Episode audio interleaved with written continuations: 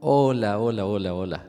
Muy buen día, muy buena tarde, muy buena noche, muy buena madrugada, dependiendo del momento en el que usted nos esté escuchando. Mi nombre es Cristian Cibaja. Soy coach en inteligencia emocional y también soy doctor en mediación pedagógica. Y es un privilegio y un placer que usted nos siga acompañando en este octavo podcast que estamos haciendo acerca de inteligencia emocional positiva. Bien, en los anteriores podcasts estuvimos analizando lo que es la inteligencia emocional, lo que no es la inteligencia emocional y vimos que existen cinco escalas o componentes que nos ayudan a poder construir nuestra inteligencia emocional saludable. Analizamos en los últimos podcasts eh, el primero de los componentes, que es la percepción de sí mismo. Esa percepción de sí mismo es el análisis del yo interior, de darme cuenta si estoy consciente de mí mismo, de mi autoconcepto, o sea, cómo me miro yo, de mi autorrealización, si siento que todo lo que yo hago está encausado a sentirme feliz. Y por último, la autoconciencia emocional, esa que nos ayuda a poder decir, bueno, sí, este soy yo. Y así me conozco y me reconozco con mis emociones. Hemos hecho un ejercicio interesante que es hacer un diario de emociones. ¿Para qué nos ha servido? ¿Para qué nos ha funcionado? La idea es que nosotros seamos muy conscientes de cuáles son las emociones que más se repiten. Esas que usted ve que son positivas, pues es importante que nosotros busquemos cómo fortalecerlas. Y aquellas que usted ve que no le hacen sentirse muy bien, son aquellas que nosotros debemos enfocarnos en trabajar, en estar más conscientes de ellas para poder trabajarlas. Recordemos que habíamos mencionado que tenemos nuestras emociones, nuestros sentimientos y nuestros pensamientos.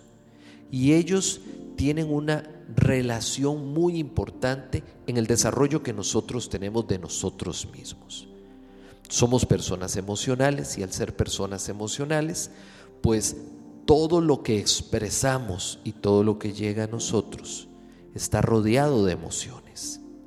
Esas emociones impactan directamente sobre nuestros sentimientos, cómo nos sentimos en un momento determinado. Y precisamente eso de cómo nos sentimos en un momento determinado, a partir de una emoción que ha activado ese sentimiento, nosotros lo podemos regular por medio de nuestros pensamientos. Es un entrenamiento.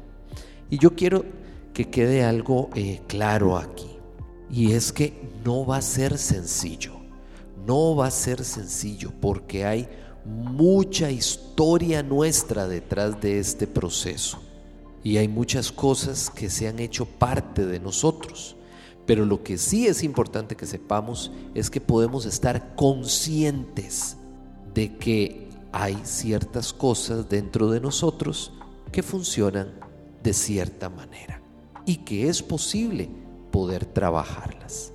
Un segundo componente que forma parte de la inteligencia emocional saludable es la expresión de sí mismo. Y durante los próximos tres podcasts vamos a ir profundizando en este tema. Cuando hablamos de expresión de sí mismo, nos referimos a una extensión de la percepción de sí mismo. Una vez que nosotros estamos más conscientes de que podemos tener un autoconcepto, de que podemos tener una autorrealización y que podemos tener una autoconciencia de nosotros mismos, pues a partir de eso, ¿cómo lo puedo expresar? ¿Cómo puedo darlo a entender saludablemente? ¿Cómo puedo yo expresarme de una forma emocionalmente saludable? Que me haga sentirme bien y que me permita interactuar con las demás personas de una manera positiva. Esta expresión de sí mismo es la que nos permite aprender a permanecer independientes en nuestra forma de ser y a expresar abiertamente nuestros pensamientos y sentimientos, al mismo tiempo que podemos comunicar esos sentimientos de manera constructiva y socialmente aceptable. Hay personas que van a decir, no, yo digo lo que a mí me da la gana en el momento en que me da la gana y nadie tiene por qué. No, cuidado, cuidado, porque no es eso. Que no se nos olvide que usted no vive aislado o aislada, sino que usted forma parte de una sociedad. Y el hecho de aprender a tener una buena expresión de sí mismo nos va a permitir comunicar nuestros pensamientos y sentimientos, claro que tenemos nuestro derecho de hacerlo, pero hacerlo de modo constructivo, saludable y socialmente aceptable. Eso no quiere decir que yo me vaya a reprimir, no.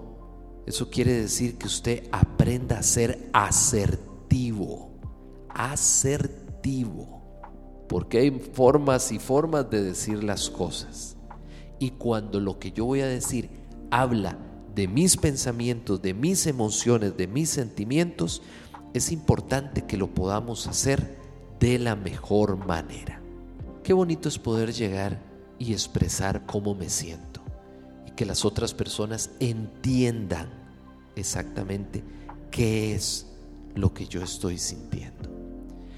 Este va a ser el nuevo camino, donde vamos a aprender tres subcomponentes o subescalas que nos van a ayudar a expresarnos mejor.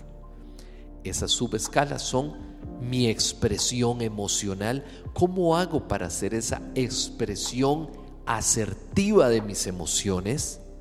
Y hablando de asertividad, vamos a hablar en un podcast única y exclusivamente de cómo ser asertivo.